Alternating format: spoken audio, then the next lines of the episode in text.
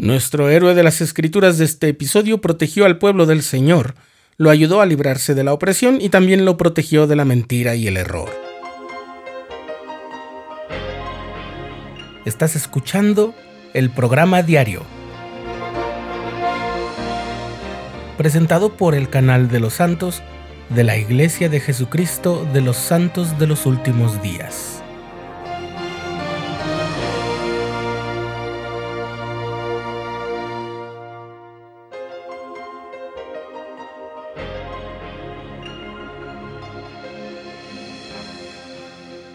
En el libro de Mormón leemos que un grupo de nefitas, buscando recuperar la tierra de su primera herencia, aquella que se llamó tierra de Nefi, salió a buscarla y la encontraron ocupada por los lamanitas, y tuvieron que aceptar un trato muy desigual con tal de habitar esa región.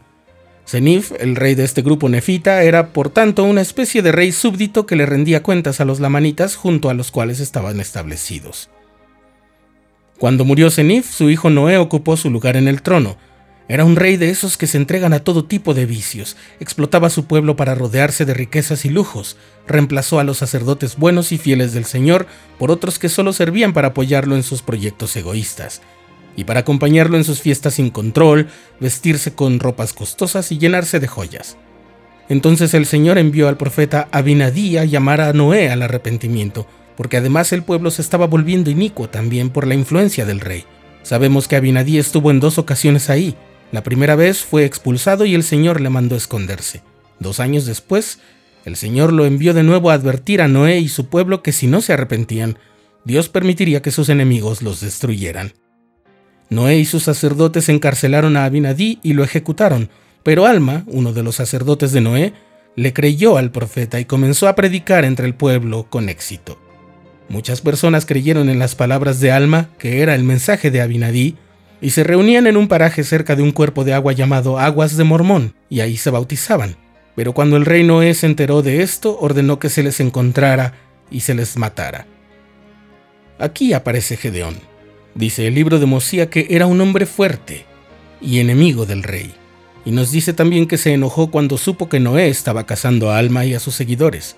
Gedeón peleó con el rey y cuando el rey vio que estaba a punto de vencerlo, huyó y corrió y se subió a una torre. Y Gedeón lo siguió, dice la escritura, y estaba a punto de subir a la torre para matar al rey, y éste dirigió la mirada hacia la tierra de Shemlón, y el ejército de los lamanitas estaba ya dentro de las fronteras del país.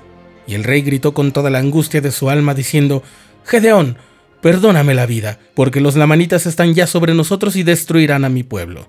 Ahora bien, continúa el relato en el libro de Mormón, el rey no estaba tan interesado en su pueblo como en su propia vida.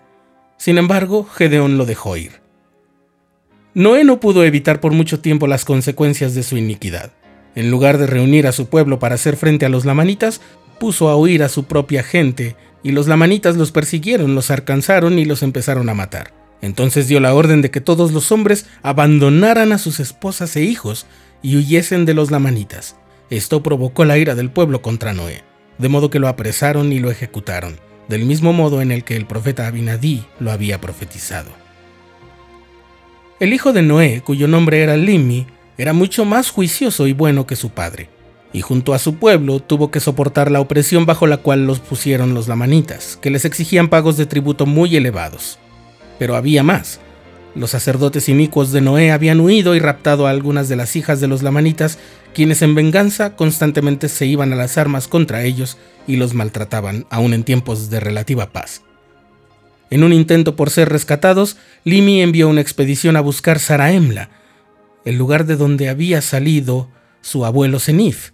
Pero los exploradores solo hallaron una tierra desolada llena de huesos, en la cual solo hallaron un registro grabado en planchas de metal cuya escritura no entendían. Creyeron que había sido Saraemla y que estaba destruida. Pero después llegó Amón, sí, el hijo de Mosía, y les enseñó el Evangelio, y Limi y su pueblo se convirtieron al Señor. Ellos sabían que muchos de sus sufrimientos habían sido consecuencias de sus iniquidades anteriores, así que fueron pacientes en su etapa de dificultades. Entre ellos estaba Gedeón, aquel que le perdonó la vida a Noé, pero que se había hecho un buen aliado de Limi para resistir los ataques constantes de los lamanitas. Este Gedeón le propuso a Limi un plan para escapar de los lamanitas y partir hacia la tierra de Saraemla. Aprovechando que los guardias lamanitas solían entregarse a la bebida, el plan consistía en dar un excedente de tributo en vino a los guardias y aprovechar su embriaguez para el escape. El pueblo oró y ayunó mucho y se preparó para la huida, y el Señor los protegió haciendo que el plan funcionara. Y después de estar en el desierto muchos días, llegaron a la tierra de Saraemla y se unieron al pueblo de Mosía. Muchos años después, cuando Mosía ya había muerto y al pueblo ya no lo gobernaba un rey, sino jueces elegidos por la voz del pueblo, Alma, el hijo de aquel alma que había escuchado a Abinadí, fue nombrado juez superior. Y mientras se desempeñaba en esa posición, el pueblo se presentó ante él llevándole a un hombre que se llamaba Neor. Era un predicador que enseñaba que nadie debía preocuparse por guardar los mandamientos de Dios, pues al final todos seríamos igualmente perdonados y también predicaba que los sacerdotes ministros del Evangelio debían buscar la popularidad y cobrar por predicar. Incluso logró que muchos le dieran dinero, pero no solo para su sustento, sino para lujos, ropas costosas, excesos, y estaba formando una iglesia que funcionaba así. Y en sus predicaciones se topó con un maestro de la iglesia de Dios que comenzó a discutir con él. Este maestro lo amonestó y todo parece indicar que exhibió los falsos argumentos de Neor, y esto lo hizo enojar mucho. Aquel maestro no era otro que Gedeón.